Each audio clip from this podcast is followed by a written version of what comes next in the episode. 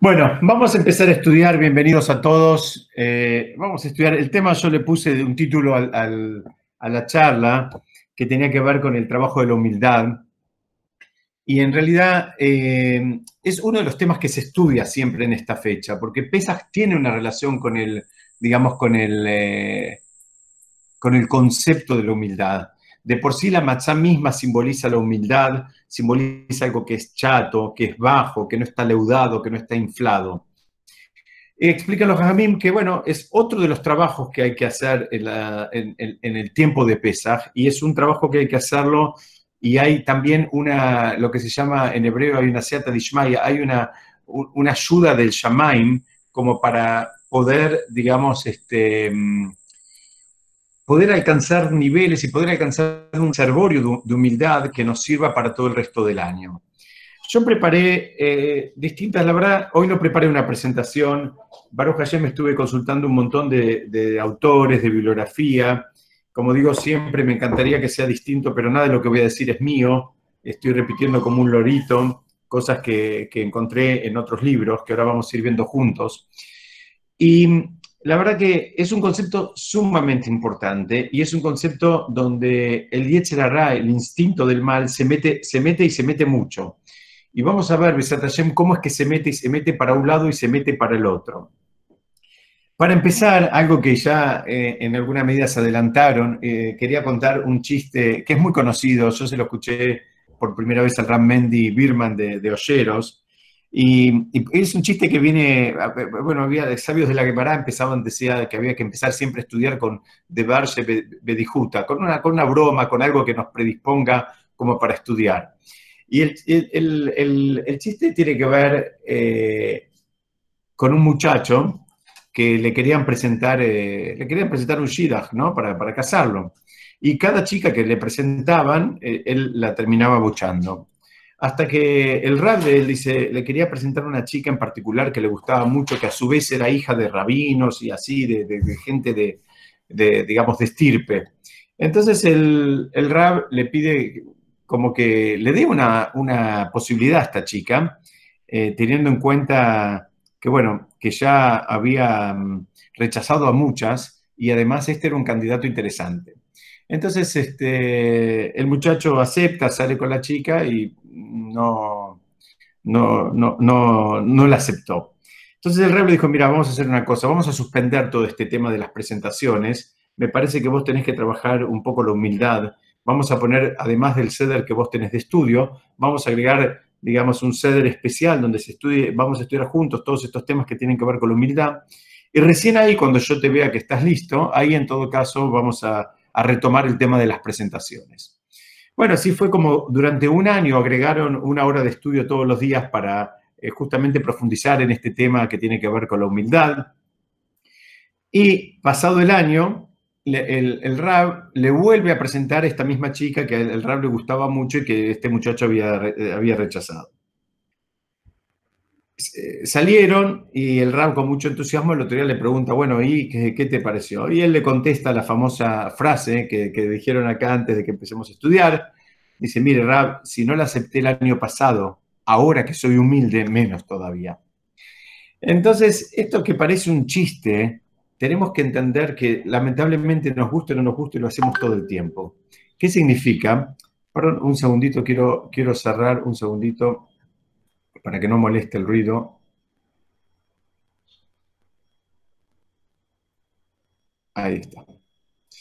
Les decía que es algo que molesta todo, que, que, hacemos y que nos pasa todo el tiempo, porque es algo que si la persona no trabajó sus midot, si la persona no está atenta permanentemente de esto, si no está sensible a esto, eh, la persona puede fácilmente pisar el palito y terminar creyéndosela. Vamos a entrar eh, en algo que tiene que ver primero con algo que estudiamos eh, el lunes. El lunes estudiamos el concepto de cuando alguien está cerca o lejos espiritualmente de otra persona o cuando alguien, una manera de sentir o de, evaluar eh, un vínculo, un vínculo especialmente con el prójimo o mismo el vínculo con Hashem. Y encontramos que los jajamim nos dan un norte. Un norte es eh, ver si hay igualdad de formas o desigualdad de formas. Cuando encontramos igualdad de formas, decimos que hay una cercanía espiritual. Es decir, si la persona está actuando de una manera generosa y entendemos que Hashem es generoso, entonces la persona está espiritualmente alineada, hay una, hay una cercanía. Tenemos que entender que con la humildad pasa exactamente lo mismo. La persona que actúa con humildad, primer, punto, está en, en, absoluta, digamos, sintonía, en sincronicidad con Hashem. La persona que actúa sin humildad, o sea, que actúa con altanería, tenemos que tener bien en claro que eso es cualquier cosa, pero no es espiritualidad. En ese momento la persona puede ser una persona que sepa mucha Torah, puede ser que tenga mucha información, puede tener una barba hasta el piso y un sombrero hasta el techo, pero en el momento que la persona actúa con altanería, tenemos que saber que la espiritualidad ahora no está presente. Hay otra cosa, pero no es espiritualidad en el, verdadero o en el sentido más puro de la expresión, que es lo que estamos tratando de estudiar. El Hatam Sofer explica este concepto y él se mete dentro de un Teilim, el, Salmo 27. Y hay una parte en el Salmo 27, yo no lo voy a leer todo, dice, Ahat Hashem, o dice, una cosa, una sola cosa le pedí a Hashem, le pedí a Dios, y es la misma que voy a seguir pidiendo. Y acá es, eh, si Dios quiere en otra oportunidad lo vamos a estudiar con más detalle, pero es, interesante porque el rey David dice, una sola cosa pedí y es la que voy a seguir pidiendo. Y por otro lado, cuando vemos el detalle, no pidió una, pidió varias. Es un, un, este, un concepto bien judío. Es decir, que te voy a pedir una cosita y después le pidió tres o cuatro. ¿Qué le pidió el rey David? Le pidió, le dice, eh, quiero... Eh, habitar en la casa de Dios todos los días de mi vida. Pedido número uno. Pedido número dos, la Hazot Benoam Hashem, o Benoam Adonai, dice, para contemplar la hermosura de Dios, Uleibaker Beijalo, y visitar en su santuario. Y sobre esta parte, el Hatan Sofer y otros comentaristas también traen, traen varias cosas acá. Dice, primero, bueno, la pregunta clásica, ¿no? Si dijo que va a pedir una cosa, ¿por qué pidió tres? En realidad dicen que las tres cosas tienen, eh, eh, son tres, digamos, aristas, pero que, digamos, de un prisma que en realidad lleva al mismo lugar. Es lo que estaba pidiendo. Estaba pidiendo espiritualidad, no estaba pidiendo otras cosas. Entonces, por eso dice, una cosa yo pedí y es la que voy a seguir pidiendo. Explican que cuando la persona quiere algo que realmente es importante, y lo que quiere es eso. Lo que, lo que le importa es resolver ese tema. No tiene un una agenda con 100 temas. Lo más probable es que si tenés una agenda con 100 temas, no haya ninguno que sea súper importante. Hay un libro que, tengo por acá atrás, este, este, libro, que es un libro muy lindo, es un libro chiquito, pero es un libro muy, muy, eh, muy fuerte en contenido, que es un libro de Ralph y él cuenta, si no me equivoco, al, principio de todo, en un lugar, cuenta que una historia de una vez, una persona que se, se, iba a operar en un estado de Estados Unidos y un amigo que estaba en otro estado, de una operación bastante seria, y un amigo que estaba en otro estado, eh, la historia es más o menos así, le manda un libro de regalo y le pone en la dedicatoria, le pone que le desea que tenga muchos problemas. Entonces, el, señor, el, vendedor de la librería, cuando ve que está escribiendo esta dedicatoria, lo vio, dice, ¿qué dedicatoria es esta? Dedicar un libro deseándole al otro que tenga muchos problemas. Y entonces este muchacho, el, que estaba haciendo el regalo, le dijo que, bueno, que la realidad de las cosas es que la vida eh, siempre, todos tenemos muchos asuntos, muchos problemas, muchas cosas que resolver. El problema es cuando tenemos un problema. Cuando tenemos un problema es porque realmente es un problema y muy serio. Eso para el lado de los problemas tenemos que entenderlo. Ahora, para el lado de las cosas que uno desea, es cuando si nos preguntaran realmente, ¿vos qué querés? Muy bien, tendríamos que hacer el ejercicio de honestidad y el ejercicio intelectual de elegir algo que sea realmente valioso, algo que, sea, que, constituya realmente un logro y no pedir una cosa menor. Y el rey David lo que hizo es pedir eso. Y el Hatam Sofer, para el concepto que queremos estudiar hoy, él dice, mira, eh, dice, ¿por qué pide? Él dice, ¿por qué pide que quiere sentarse, quiere, digamos, habitar en la casa de Hashem? Dice, ya, estaba ahí. ¿por qué, le- por- qué pide eso? Por otro lado, le dice, Lejasot Benoam Hashem, y contemplar su hermosura. Dice, ¿qué es lo que está diciendo el rey David? El rey David, el rey David lo que está pidiendo es, mira, yo quiero habitar acá, quiero estar en un lugar, espiritualmente hablando, y estar ahí, no quiero estar con la cabeza del otro lado. Por eso él, aún estando en la casa de Hashem, él estaba pidiendo, quiero estar acá, como diciendo, este es donde yo quiero estar. Hay una de las peores emociones que puede sentir la persona, es estar en un lugar y querer estar en otro.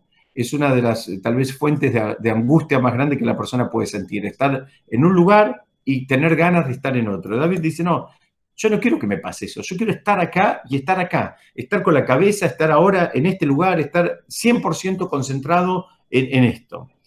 Después, de, ¿qué es lo que le dice? Le dice, quiero contemplar la hermosura de Hashem. ¿Qué significa? No quiero tener otra intención. Quiero estar en la casa de Hashem y, digamos, estar en esto, no, no, no, no, tener otra agenda, no, tener otras segundas intenciones. Y por último dice, Ulebaker Beijalom. Hay varias explicaciones para esto. ¿Por qué dice, quiero visitar en su, en su santuario? Hay quien dice, pero si vos estás habitando, ¿por qué estás pidiendo para visitar? Si ya estás ahí y ya sos, entre comillas, residente, no pidas estar de visita. Dice, no, hay muchas explicaciones. Hay una que dice, el lo que estaba pidiendo es estar en modo turista. Dice, cuando una persona está en modo turista, lo que está haciendo es trata de captar, trata de tener los ojos bien abiertos, trata de aprovechar el tiempo, especialmente si está en un lugar donde él no sabe si va a volver, no sabe si la vida lo va a, llevar de vuelta por, por esos pagos. Distinto cuando uno está en un lugar de vacaciones que habitualmente va todos los años o más de una vez por año. Ahora estamos hablando de una persona que excede ir a un lugar, llamémosle exótico, un lugar distinto, no tan accesible. La persona, ¿cómo está en modo turista? Trata de aprovechar el tiempo. Lo más probable es que no duerma una siesta de cinco horas cuando está en uno de estos lugares. Primer concepto. Segundo concepto, va a ser respetuoso. El rey David estaba pidiendo visitar, el lu- si ya había, ya había dicho que quería habitar, ya estaba habitando, ahora pide estar en modo visitante. ¿A qué se refiere? Dice, mira, yo por más que resido acá, estoy en modo visitante. ¿Qué significa? Soy respetuoso de las normas del lugar, pido permiso, me manejo con, un, con una actitud de, de, de, cabot, no, no, no, no no estoy, digamos, en, en pijama y pantuflas. Eso es lo que está pidiendo el rey David, que eso también es una actitud que hay que tener. Y hay otros comentaristas que dicen que cuando él está pidiendo eh, eh, déjalo visitar en su santuario, lo que estaba pidiendo es tener la fuerza intelectual como para bajar novedades de Torah, para lo que es bajar lo que se llama en hebreo Hidushim de Torah. Y esto, el Hatán Sofer dice, sobre esto, dice, ¿por qué, ¿por qué el rey David pidió esto? Dice, porque aunque estés dentro de un ambiente supuestamente cuidado y espiritual, podés pisar el palito. Podés estar en un ambiente de Torah, en un ambiente espiritual, y aún así no estar estudiando con las verdaderas intenciones. Eh, como vimos el otro día, ¿no? Hay veces podés estar estudiando para cancherear, podés estar estudiando para porque sos muy competitivo y querés demostrar que sabes más que tu, compañero, tu amigo, tu vecino, tu jabruta o quien sea. A veces podés estar estudiando porque querés que te aplaudan, o porque querés que te llamen rab, o porque querés eh, que te paguen. En definitiva, podés tener muchas motivaciones distintas. Y entonces el, el, el Sofer dice, mira, fíjate el rey David, que era una persona sumamente espiritual, que era una persona que Ahí traen todos los Midrashim que se levantaba de noche para escribir, para, para, para decir alabanzas a Hashem y demás. Aún así pide no salirse de foco, no, no marearse, no confundirse. ¿Por qué? Porque es muy fácil, dice el Hatán Sofar. No pienses que el, el, problema con la humildad lo vas a encontrar básicamente en el mundo secular. Lo vas a encontrar en el mundo secular, donde menos haya trabajo de midot y cuanto más exitosa sea la persona, es, es, más fácil que tropiece con el problema de la humildad. Pero no pienses que es un problema exclusivo del mundo, digamos, de, eh, eh, digamos, como decía, secular. También dentro del mundo de Torah, de el, problema de la humildad, la humildad es un, tema a trabajar. Y el mismísimo rey David escribió en sus salmos eh, una manera de una tefilá, una, un pedido de tener protección para no, no, no, pisar el palito. El orgullo, dice el Hatán Sofer, eh, es un deseo espiritual. El deseo de Kabod es un deseo espiritual.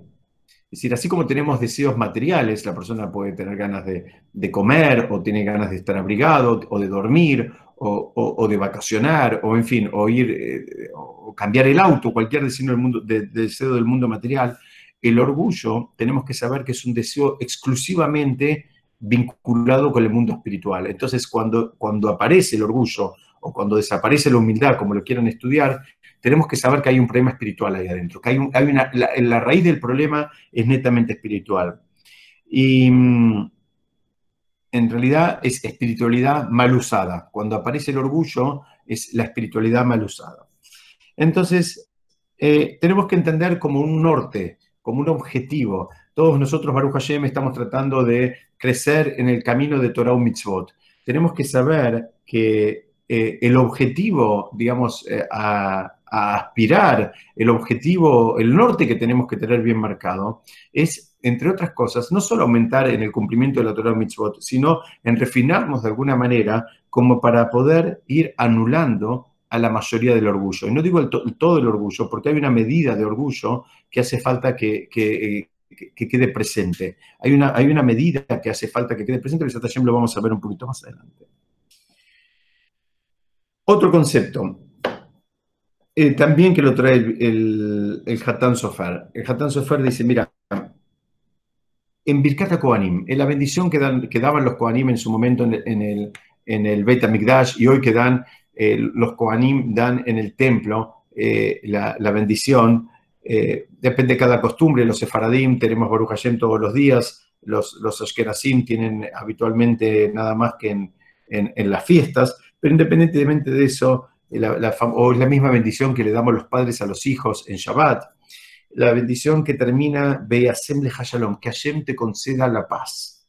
Pregunta el Hatán Sofer, ¿por qué hablamos de Shalom? Dice, acá no hay ni guerra ni mahloket, no hay una discusión. ¿Por qué habla de Shalom? ¿Por qué es, este concepto de que Hashem te conceda la paz? Así termina la bendición, ¿no? Pedimos que Hashem se revele y, que torne su, su, rostro frente a vos, que, te, ilumine y te cuide, y terminamos diciendo que te conceda la paz. Y la pregunta es, ¿eh? ¿por qué la paz? Yo ya estoy en paz, ¿por qué me estás pidiendo la paz?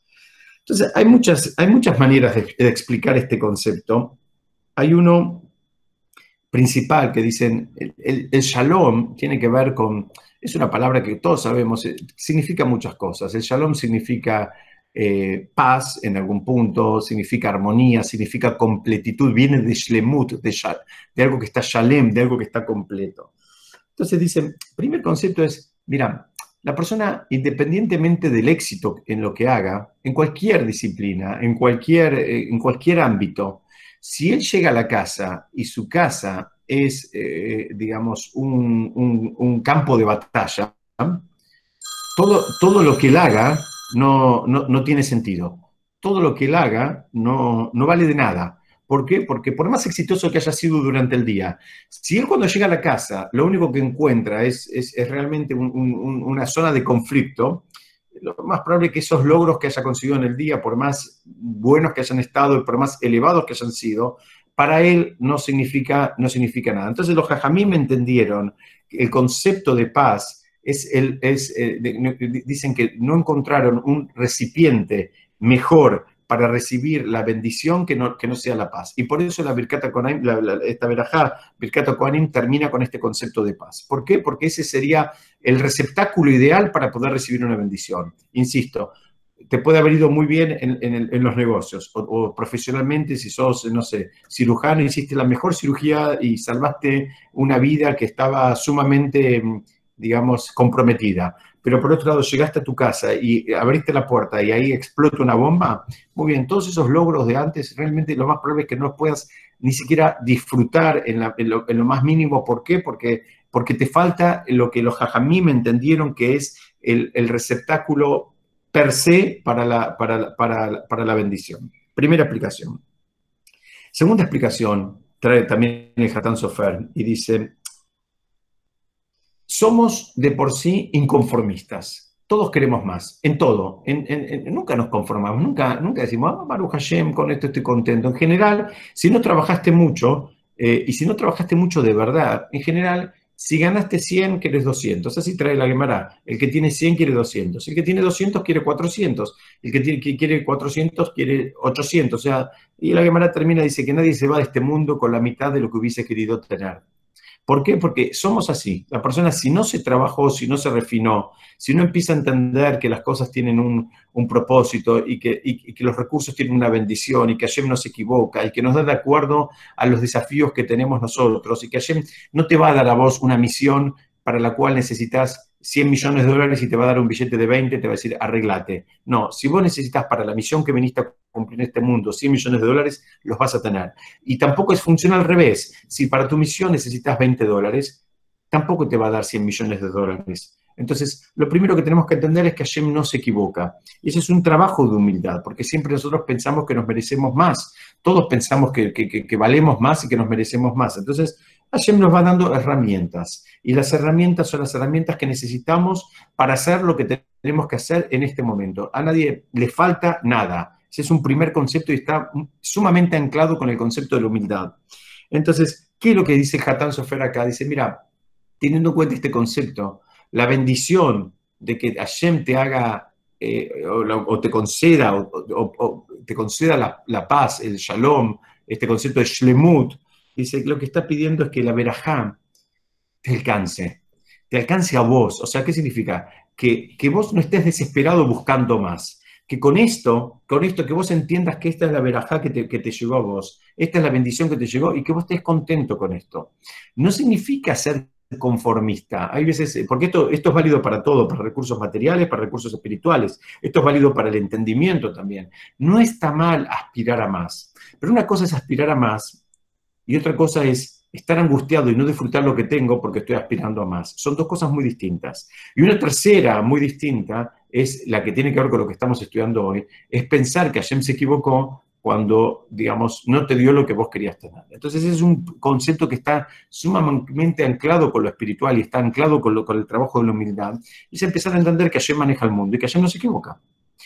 Y nos guste o no nos guste, a veces sintamos que eh, la mayoría de las veces nunca vamos a sentir que Hashem nos dio de más. En general, tenemos que ser unas personas que hayamos trabajado mucho para decir Baruch Hashem y decir la verdad, al final terminé teniendo más de lo que de lo que me merecía. En general, siempre pensamos que nos merecemos más.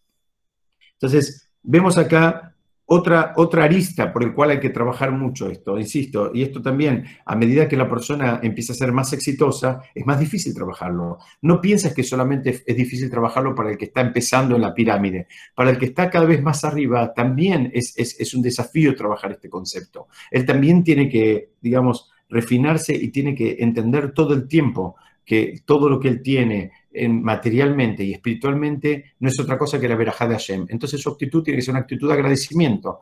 Y ahora, cuando él quiere más, cuidado con eso, quiere más. Una cosa, insisto, es querer más, querer mejorarse, querer superarse, querer ser meritorio de más, y otra cosa es decir, bueno, todo lo que tengo no sirve de nada, no vale nada, yo eh, eh, estoy para cosas más grandes. Vamos a avanzar un poquitito. Yo ahora cambio de libro, ahora me voy a otros libros. Y entonces hay un, hay un concepto que también tiene que ver que justamente lo estudiamos en la Perashá de la semana pasada, el de Shabbat pasado. Famosa explicación cuando empieza el, libro Baikra. La palabra Baikra está escrita con una letra Aleph, la última letra de la palabra Baikra está escrita en, una, en, una, en un tamaño de letra más chiquitito. Entonces preguntan, ¿qué pasó acá? ¿Se, se, equivocaron? No, Hasu Shalom, no se equivocaron. Si ustedes ven una, una Torah, van a ver que eh, la, mayoría, prácticamente todas las letras, hay algunas excepciones, pero la mayoría de las letras están escritas en un tamaño de, fuente eh, igual.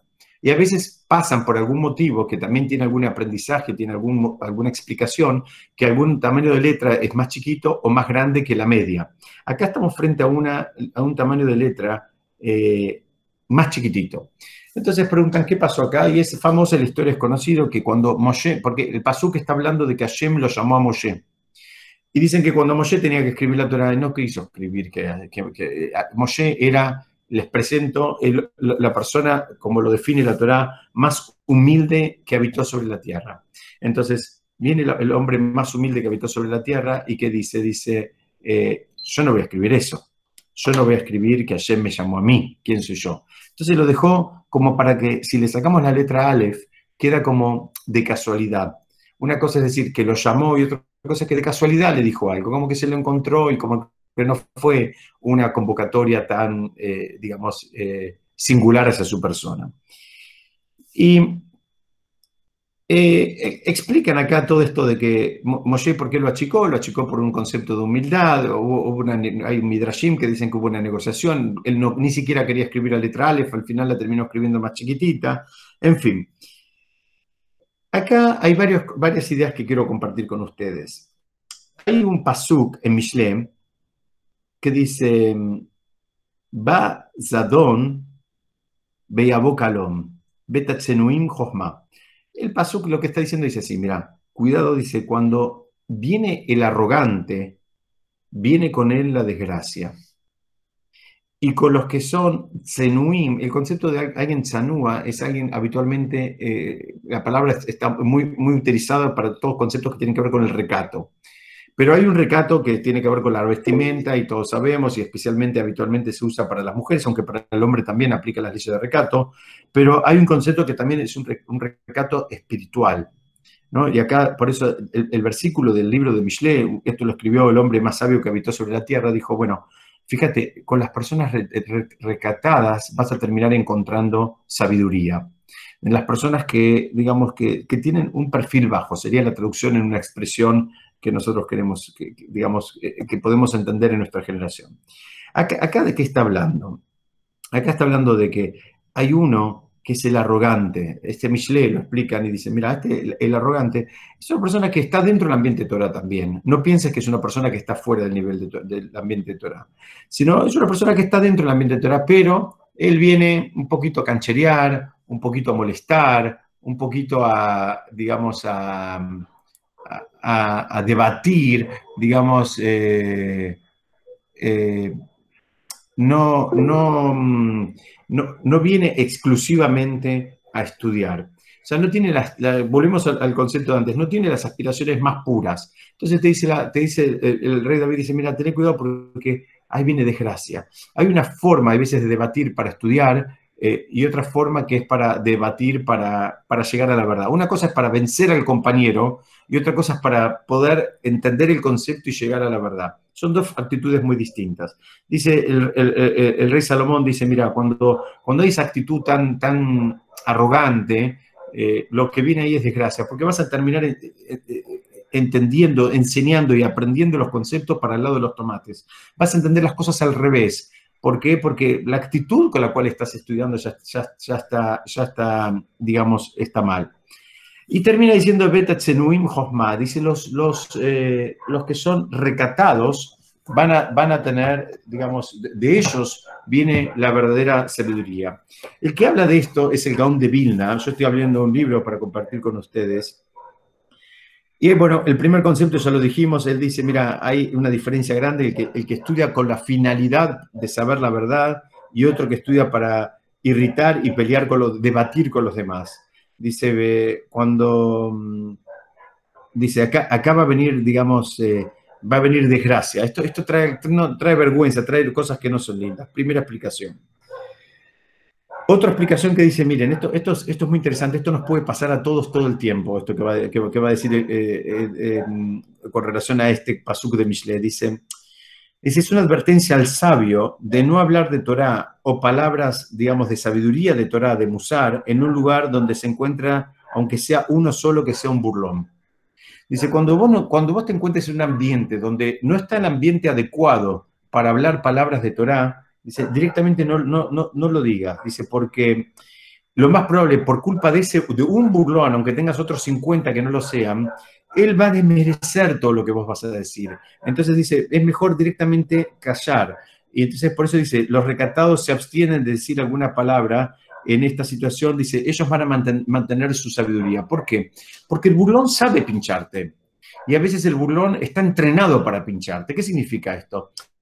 muchas veces nosotros hay conceptos, hay cosas, hay mitzvot que hacemos, que tal vez no las podemos defender intelectualmente. ¿Por qué? Porque no nos preparamos para defenderlas intelectualmente. Las hacemos porque las sentimos, porque tenemos ganas, porque nos emocionan, porque así las aprendimos de nuestros padres, nuestros abuelos, de nuestros maestros, de quien sea. No todos sabemos defender intelectualmente todo. Ahora viene un burlón y te pincha. Entonces vos tenés dos, dos formas. O estás entrenado y preparado para contestar los burlones, o si no sabes qué, mejor quédate callado. Porque tal vez en ese debate vos vas a terminar yendo para atrás. Por eso te dice, los recatados, los que se quedan callados, ellos van a seguir con la josma. Hay veces si entras en el debate y no estás entrenado para ese debate, lo más probable es que pierdas. La realidad es esa. ¿Por qué? Porque ellos están, y, con la burla, digamos, no va a ser una, experiencia agradable. Entonces el rey, el, rey Salomón, insisto, nos dice a todos, mira, quédate callado y no, no, no expreses grandes opiniones y eso te va a ayudar a conservar tu josma. Y eso, no solo eso, sino que te va a ayudar a aumentar tu josma. ¿Para qué queremos saber esto? ¿Para qué? ¿Por qué nos metimos con todo este tema? Porque hay, hay, algo que... Mm, voy a contar un par de historias breves que, que nos van a ayudar a entender este concepto. Una historia tiene que ver con el Jafetz Haim. El Jafetz Haim una vez iba en tren a visitar una ciudad y cuando llegó a la estación vio que había un montón de gente que lo estaba esperando. Entonces el Jafetz Haim, ¿qué hizo? No bajó. El Jafetz Haim se pasó de, se pasó de estación. Lo estaban todos esperando. Y él cuando vio esa, ese, ese concepto de cabod, de honor que le estaban rindiendo, directamente decidió no bajar y siguió una estación más. Voy a contar otra historia que también va por el mismo lado. Eh, son tres historias, las voy a, cortar, las voy a contar rápidamente, pero para, entre, entre las tres vamos a poder armar el concepto que quiero compartir con ustedes. Hay otra historia del Baal Shem también, una historia larga que la voy a contar brevemente. Ustedes saben que el Baal Shem en su época fue muy discutido. Había muchos grandes sabios que estaban en contra de él y no, él no era aceptado. había una señora que que no había podido tener familia durante muchos años y lo había ido a ver a él para recibir una bendición, él había dado una bendición, tuvo familia, tuvo un varón y la mujer quería que él sea el sandak, quería que él sea el que esté en el, eh, eh, teniendo al bebé en el Brit Milá. Y se armó toda una disputa política, lamentablemente, eh, si, podía estar, si no podía estar. Entonces al final la mujer se plantó y dijo si, que, quería que él sea el sandak y si no, no, no iba a haber Brit Milá, al final el, el, el, Baal Shem Tov aceptó, los otros aceptaron y él fue. Cuando el Baal Shem va a esa ciudad a, hacer sandak, a tener el bebé en sus brazos en el día del Brit Milá, eh, cuentan que él fue, pero fue haciendo el trabajo de, de, cochero, o sea, él iba, iba con, el carruaje, estamos hablando en, en los años 1700, y él eh, iba con un carruaje y en lugar de ir sentado atrás como normalmente iría, él fue como el cochero. Y él, cuando llegó, inclusive algunos lo vinieron a saludar y dijo que no los podía atender porque tenía que darle de tomar y de comer a sus caballos y tenía que ocuparse. En fin, no fue en modo raf, fue en modo cochero. Y una historia más, la voy a contar breve, es una historia de la Gemara. Ustedes saben que hubo un momento en, muchas épocas en la historia del pueblo judío, pero hubo un momento donde hubo hambruna en, el pueblo, de, digamos, dentro del pueblo de Israel. Y Revi, que era eh, el que después iba a ser el, editor general del Talmud, tenía, tenía en, sus, eh, en sus depósitos, tenía alimento. Así un poco como la historia de Yosef. Yosef vieron que, ¿se acuerdan que él en un momento de hambruna, él tenía, administraba los recursos del faraón y él tenía alimentos? Pero entonces Revi le pedía a cada uno que venga, y que a cada uno que venía y le pedía comida, le pedía que le diga algo de Torah. Digamos, esa era la moneda de pago. Eh, la persona quería recibir una ración de comida, eh, y él, eh, Revi lo que le decía, bueno, yo te doy comida, pero ¿sabes qué? Decime algo de Torah. Decime, decime un pasú, contame una historia, explícame algo de la peralla, decime algo de Torah y, yo te doy lo que vos necesitas para vos y tu familia. Y así venía la gente. Hasta que vino uno y, Revi le pide que diga algo de Torah y este lo mira y le pone cara como que no, no, no sabía. Dice, bueno, pero decime algo, decime algo de la peralla. Este, cara de nada le insiste, le dice, bueno, un versículo, algo, algo mínimo, algo me, tendrías que poder decir. no, no le dijo nada.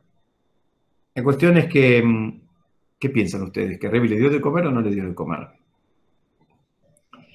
Revi le dio de comer, pero Revi se quedó muy angustiado. ¿Por qué? Porque Revi decía, él, había puesto este, esta especie de examen, no por, por maldad, sino porque él entendía que la falta de Torah en el mundo trae, trae desgracia.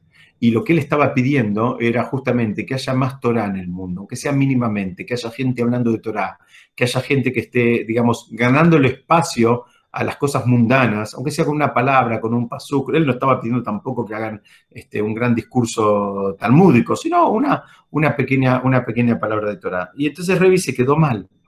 Se quedó mal porque le dio de comer a este, pero dice, con este fallé. No, no, no, no cumplí ese objetivo de aumentar la Torah en el mundo. Entonces le dicen, pero sus alumnos le dicen, pero ¿no sabes quién era ese? ese es un, es un Talmud Jajam, ese es un sabio, ese es un sabio. Entonces dice, entonces, ¿por qué no me dijo nada? Entonces los compañeros le dijeron, ¿sabes por qué no te dijo nada? Porque él no quería usar a la Torah para comer. Él no quería usar a la Torah para su propio beneficio. Entonces él se hizo como que no sabía nada de Torah. Estas son las tres historias y yo quiero, quiero eh, compartir con ustedes un concepto muy fuerte que van acompañados de estas tres historias. Explican los Jajomim algo que, está conectado. Estamos tratando de estudiar conceptos que tienen que ver con la humildad y hay algo que, que digamos, combate permanentemente la humildad, que son todos los juegos, lo que se llama habitualmente los juegos de cabot, los juegos de honor. Cuando a la persona le dan honores, le dan, le dan reconocimientos, lo aplauden, lo llaman Rav, le dan honores, inclusive dentro del ambiente Torah, ¿no? Le dan determinadas aliot o le dan eh, determinados espacios que la persona tiene, tiene que tener cuidado, explican los hajamim. Y con esto vamos a entender las primeras dos historias. Las primeras dos historias, ¿se acuerdan? Una era la de, la de, la de Hafetz Haim, que no se bajó en la estación, sino que siguió de largo. Y la segunda es la del Baal Shem Tov, que cuando fue a hacer el Brit Milá, si bien fue, fue en modo cochero, fue manejando el, carruaje en lugar de ir atrás como normalmente iría un rabino que ya era muy importante. Y explican así, en el momento que la persona le, le rinden honores en cualquier ámbito, puede ser en un ámbito académico, puede ser en un ámbito de Torah, puede ser en un ámbito de negocios, puede ser en un ámbito familiar, el momento que lo aplauden, le dan una plaqueta, lo reconocen, si la persona se infla el pecho, dice, en ese momento baja sobre él un din, baja un juicio. En ese momento es un momento que él despertó el juicio. Y es un juicio muy fuerte, que la mayoría de las personas no lo pasan. El juicio es nada más y nada menos que arriba en el Shamaim dicen, ah, acá te están aplaudiendo tanto y vos te enorgulleces tanto. Dice, a ver, vamos a ver, vamos a ver tu, tu carpetita. Y lo empiezan a hacer un escaneo espiritual de, la, vida de esa persona. Dice, mucho cuidado, en cualquier ámbito, insisto, no piense que esto es únicamente adentro del templo en el mundo de Torah. Puede ser una persona que sea un médico renombrado y ahora le van a dar un, premio anual en una universidad a fin de año por algún aporte que haya, que haya hecho. Entonces dice, ¿qué es lo que tiene que hacer la persona? lo primero que tiene que hacer la persona es no creérselo. La persona tiene que hacer teshuvah. La persona tiene que sentir que en realidad ese reconocimiento Baruch Hashem, tal vez él tenga algo que ver con esos logros, pero eso no, no lo amerita a él a creerse más que nadie. No, no, no, no, lo, no, lo deja en ningún lugar como para ni por un segundo inflarse y sentir que él puede mirar a alguien un poquito más desde arriba, ¿no? Como que lo puede, ahora mira, mira quién soy. Él, él, todo ese circo, él no se lo tiene que creer. Y eso, eso tiene tiene que ver con las dos historias. El Jafet Haim cuando vio dijo, yo no bajo acá. ¿Por qué no quería bajar? Porque él sabía que cuando había una multitud que lo estaba esperando, en alguna medida también bajaba un din sobre él, bajaba un juicio. Y estas personas que eran muy humildes, a pesar de que eran pilares en el mundo, se sentían que ellos no, no, no, no eran, este, no eran nada. Se sentían que no eran nada. Entonces diciendo, yo que voy a ir acá. Primero, no me merezco este reconocimiento. Y por el otro lado, no quiero entrar en un lugar donde lo más probable es que salga perdiendo, que hay que tener mucho cuidado. la expresión que usó el Jafetz Haim dice, cuidado acá porque yo puedo estar perdiendo el Olama Z y el Olama Ba. Dice, puedo estar perdiendo los dos mundos. No pienses que es algo que me, puede afectar exclusivamente espiritualmente. También me afecta en este mundo. Entonces la persona tiene que tener mucho cuidado. Si por algún motivo se destacó en algo, se destacó en cualquier actividad, inclusive eh, lo pueden pensar hasta en el ámbito de los deportes, se destacó en cualquier ámbito y le van a hacer un reconocimiento importante, académico, insisto, de negocios, en el templo. Eh, eh, esto es algo que pasa mucho en las comunidades, ¿no? Un reconocimiento en el templo o alguna alianza especial, o la compró, pero no importa, cuando él va, compró una alianza importante y los demás están todos mirándolo, dice, cuidado, ahora todos te dan un cierto cabod, te dan un cierto honor y vos te la crees, muy bien, tenés que saber que en ese momento se está despertando el DIN y van a empezar a mirar tu legajo y tenés que tener mucho cuidado. Entonces, lo que, el único, eh, digamos, antídoto que tenemos es que la persona vaya en una actitud de humildad, sin creérsela, sin creerse más que nadie, ni en ese momento, ni antes, ni después. Ese es el trabajo que hay que hacer.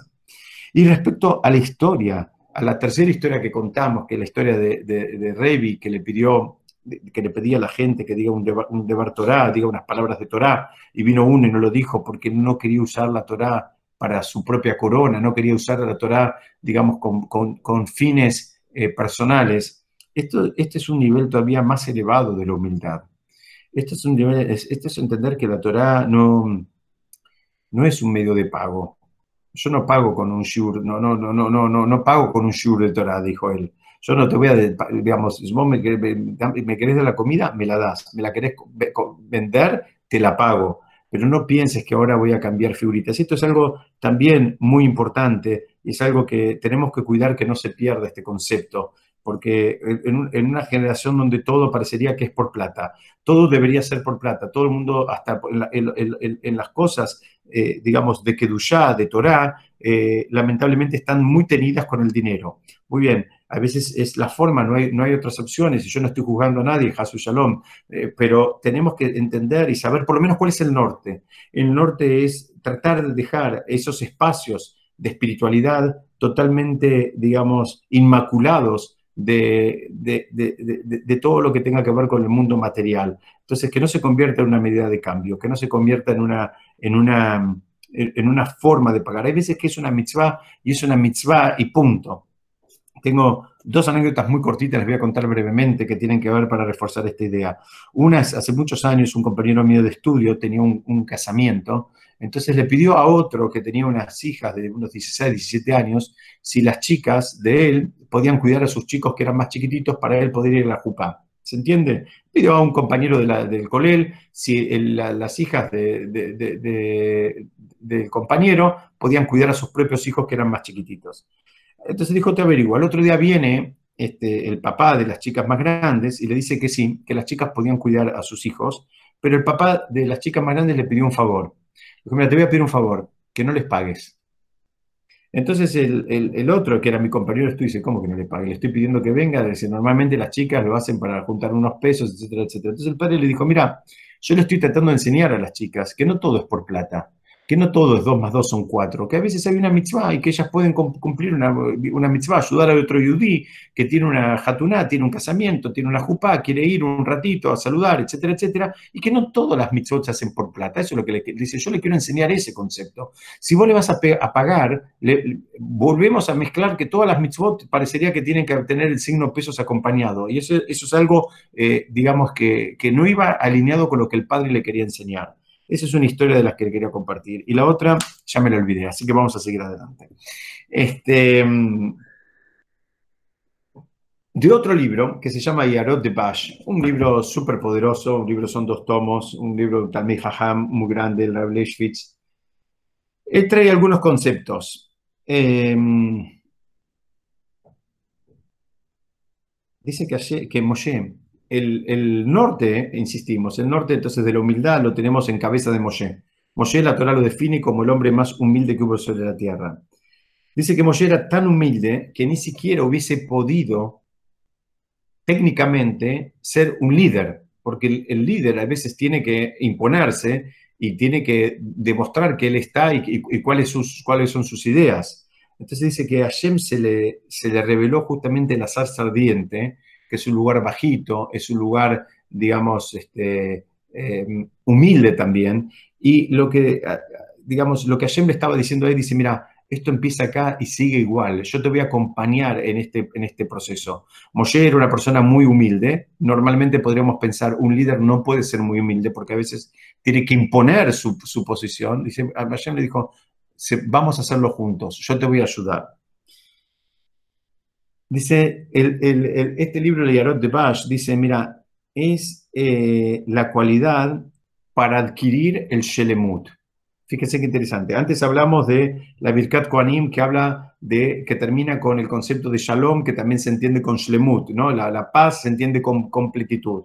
Y el Yarot de Bash, eh, apoyándose en el Zohar y en, libros así muy profundos, él dice, mira, no hay manera de que la persona sea una persona completa espiritualmente hablando si no trabajó su humildad. Si la persona no alcanzó un nivel de humildad importante, lo más probable es que la persona puede ser que sea una enciclopedia, puede ser que sea sepa mucho, tenga mucha información, pero espiritualmente no está completa todavía.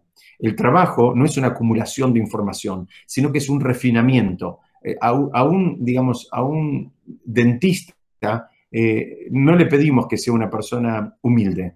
Eh, si es humilde es mejor, pero en realidad para darle el diploma de dentista no le pedimos, no, chequeamos su humildad. Si él tiene determinados conocimientos, el diploma lo tiene y puede abrir un consultorio y empezar a atender. A una persona que quiere avanzar en el mundo de Torah, no nos alcanza con el diploma de los conocimientos. Suponiendo que la, persona rendiera exámenes y, pueda demostrar que tiene muchos conocimientos, no alcanza con eso. Y esta cualidad, la cualidad de la humildad, es una cualidad que hay que eh, cultivarla y hay que desarrollarla. Eh, otra, otra pista que nos da este libro que estamos eh, compartiendo, Arot de Bash, dice que esta, este, este concepto, esta, esta, cualidad de la humildad también aleja al hombre de todos los conflictos y de todo lo malo. ¿Por qué? Porque generalmente la persona que no es humilde lo más probable que van a encontrar, que si quieren saber quién es humilde y quién no es humilde, el primer norte que marcan los jajamim es una persona que es muy enojadiza, una persona que se enoja mucho. Dice, mira, tenés que saber que si la persona se enoja mucho, es cualquier cosa menos humilde. ¿Por qué? Porque la persona dice, ¿por qué se enoja? Se enoja porque los demás no hicieron lo que él quería. ¿Y eso qué denota? Que él es tan importante que él dijo que hagan tal cosa, ahora no lo hicieron, entonces yo me enojo. Sé muy bien. Fíjate, hay un norte. La persona actúa con mucho enojo, el enojo se manifiesta repetida, repetidamente. Bueno, ahí estamos encontrando cualquier cosa menos humildad. En general, la persona que es humilde eh, tiene una actitud frente a, las cosas que no se hacen de la forma que él hubiese querido, mucho más elevada que la persona que es enojadiza. Eh, y por último, dice el de Bash, y esto está está vinculado con el concepto que dijimos de, completitud, de, que para alcanzar la completitud hace falta que la persona eh, desarrolle la humildad también. Eh, em, perdón, están, está sonando el teléfono, perdón. Entonces decía, volvemos, retomamos, dice Eliarot de Bash, y este concepto de completitud es el que eh, termina también permitiendo a la persona ocuparse del otro.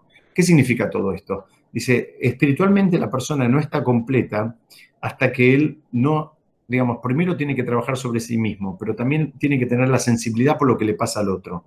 Si la persona no tiene la sensibilidad por lo que le pasa al otro, él todavía no está completo, él todavía está en etapa de formación. Entonces, dice, solamente cuando la persona puede, digamos, eh, ocuparse del otro, ahí decimos que eh, eh, empezó a completarse. En tanto la persona está en modo egoísta, todavía no, no, creció. Fíjense, la Torá cuando habla de Moshe y cuando dice eh, que Moshe, cuando vio el sufrimiento de, sus hermanos, la Torá habla de Moshe, dice, Baigdal Moshe, y creció Moshe. Qué significa que creció Moshe? Moshe ya era un hombre en ese momento, ¿no? Moshe no, no, no, no era un chico. Dice, no, dice, solamente los llama, que Moshe terminó de crecer, que significa, para lo que queremos estudiar hoy, significa cuando Moshe se pudo conectar con el sufrimiento del otro, ahí la Torah dice, ahí pasó de grado, ahí Moshe era el Moshe que nosotros conocemos y el Moshe a quien deberíamos querer parecer. Entonces, eh, a medida que la, que la, persona va sabiendo más, a medida que la persona tiene más información, a la medida que la persona conoce más, a medida que la persona cumple más, tenemos que saber que la, la Torah nos pide también que vayamos desarrollando la humildad y que vayamos avanzando y creciendo en la humildad, así como hizo Moshe. Es decir, no, no, no pensemos que es un, un, un, crecimiento en información, en conocimiento y en cumplimiento. También tiene que haber un desarrollo y un refinamiento de la humildad que nos va a ayudar a conectarnos con el otro. Siempre decimos que el crecimiento en la Torah es en dos direcciones. En un lado hacia arriba, en nuestro vínculo con Hashem, en el cumplimiento de las mitzvot, en el estudio, en el entendimiento, y también tiene que ver hacia los costados con el vínculo con el prójimo. Entonces, ese, ese es un crecimiento que hay que buscar en los dos lugares. Yo, digamos, quiero, quiero terminar con, con una idea que también trae el Yarot de Bash, eh, que él trae en el Mishkan, cuando, cuando la Torah trae los, los, describe la construcción del tabernáculo, que era el predecesor del gran templo de, que después iba a ser, era, era el templo, digamos, eh, desarmable y transportable que tuvieron primero en el desierto y que después eh, iba a ser el predecesor de lo que fue el Beit HaMikdash. Cuando Hashem diagrama la, el, el, lugar más sagrado, que era, digamos, el, el, la zona del Mizbeach, la zona del Kodesh HaKodashim, el Mizbeach dice, dice, lo ta'ale bemalot al Mizbehi. El Pasuk dice que no subas con escaleras a, a, a, mi, a mi altar, sino que tenía una rampa, no había escalones, había una rampa. Dice, velota te galer bateja, y no, y no descubras tu desnudez. Entonces, hay varias maneras de estudiar. Una manera de estudiar es que, mira, si, si hay escalones, eh, ustedes saben que usaban como unas túnicas, y no, eh, el Cohen Gadol usaba como una especie de pantalón, pero los demás no, los demás Kohanim no. Entonces, dice, si usas escalones, se puede revelar tu desnudez. Es una manera de entenderlo, digamos, de acuerdo al chat en el mundo físico. Hay dos ideas que quiero compartir con ustedes. Dice, una dice, usa una rampa, que no haya escalones. ¿Qué significa que no haya escalones? Y mira, cuando vos te querés acercar a Shem, no hay niveles.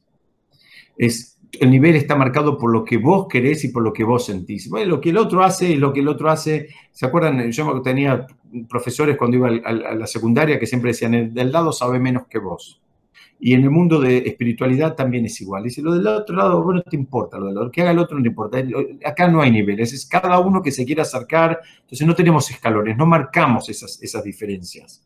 Esa es una forma de estudiarlo. Y la otra forma dice, mira, dice, si aflora, digamos, ese, ese, ese concepto, digamos, de, de, la altanería, dice, estás demostrando tu, tu, desnudez.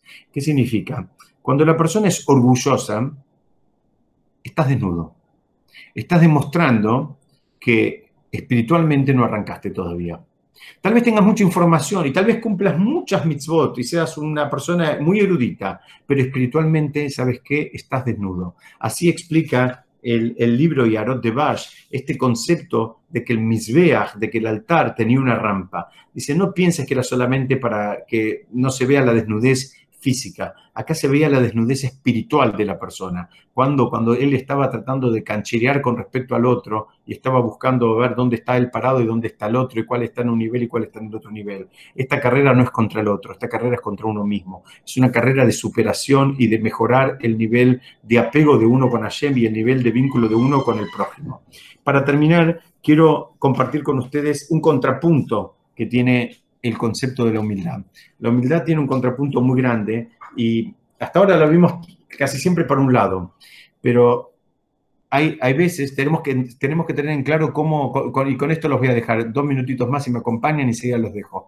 La, la, la, la humildad tiene, eh, es como un arma de doble filo y hay que tener mucho cuidado con esto. Por un lado, la, la humildad, dijimos, te, ubica, te hace que, no te infles, que, no te sientas, digamos, el artífice, que entiendas que está la mano de Hashem atrás de todo lo que vos haces. Todo eso está perfecto. Ahora, ¿qué pasa? Dice, el Yetzirah se mete mucho, el instinto de mal se, met, se mete mucho en este concepto. ¿Y cómo funciona esto? Dice, al que tiene los recursos y tiene el conocimiento, el Yetzirah le dice, mira, vos no sos nadie, vos no hagas nada, vos quédate callado, deja Y al que no tiene el conocimiento, también el Yetzirah se mete y lo infla y le dice, vos podés, vos sabés. Entonces tenemos que saber que el, concepto de la humildad es muy difícil de trabajarlo, porque necesitamos un, un, trabajo de honestidad. La persona tiene que saber y tiene que ser consciente de las fuerzas que tiene y las tiene que usar. Si él las tiene, las tiene que usar y va a tener que dar, como dijimos el otro día en el Shur del lunes, que va a tener que dar explicaciones por las veces que las pudo haber usado y no las usó pero la persona tiene que ser honesta y tiene que ser consciente, insisto, y saber cuándo usarlo y cuándo no usarlo. Cuándo quedarse callado es mitzvah y cuándo levantarse y hablar es también mitzvah. Y hay, para terminar, hay una, hay una mm, historia, la voy a contar muy breve, en la Gemara, que trae, que fue la, historia que, estudiamos habitualmente en Tisha la historia de Kamse Bar En la historia de Kamse Bar hay, un, hay, un, hay una segunda parte, que es que Bar se va eh, enojado porque lo habían echado de una fiesta. Bueno, toda esa historia que no la quiero contar a otra, ahora me quiero concentrar en el final. Hubo una disputa entre, entre Yehudim y uno se fue enojado de una fiesta, se fue echado de una fiesta. Entonces él que hace va y acusa al pueblo judío frente al César y le dicen, mira, él va y le dice al César, el pueblo judío ya no te obedece. Y el César dice, ¿cómo me decís eso? Dice, mira, dame una ofrenda y yo te voy a, te voy a demostrar que ellos no la hacen. Entonces el, César le da un, animal eh, muy lindo, un, corderito, para que lo ofrenden en el Betamigdash.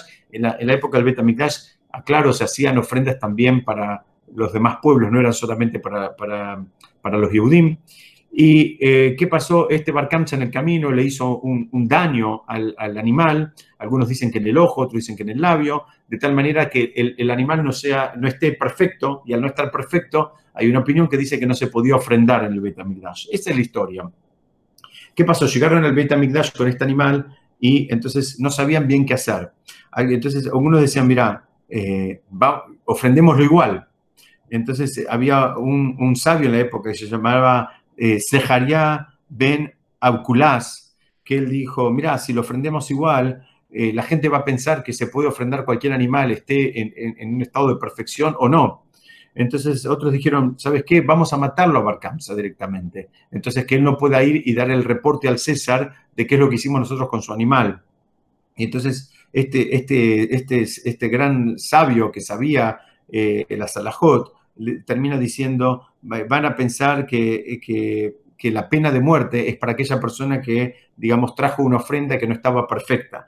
Y así, digamos, este, este sabio que sabía cuál era la alajá, y él en un momento estaba con una actitud, bueno, pero yo quién soy, yo qué puedo qué decir, yo, yo no sé, en fin, estaba en una actitud así muy influenciado por el Yitzhak en el mal sentido, quiero usar el ejemplo, que la historia termina como terminó, ¿no? que al final no lo ofrendaron al animal, eh, este Barcanza acusó al pueblo de Israel frente al César y ahí se desató toda la tragedia que conmemoramos todos los años en Tisha Pero la Gemara termina diciendo una frase súper fuerte que dice, por la humildad del rabí Sejaria Ben Abkulás, se destruyó el Betamigdash, se, se, mm, se, quemó el altar y terminamos yendo al Galut. Entonces acá la Gemara termina dando un ejemplo de la humildad mal utilizada. Sejaria sabía cómo era la alajá y los demás dudaban. Él se tenía que haber levantado y tenía que haber dicho, miren, yo estudié y la alajá es que se puede dar igual, se puede hacer igual en, la ofrenda,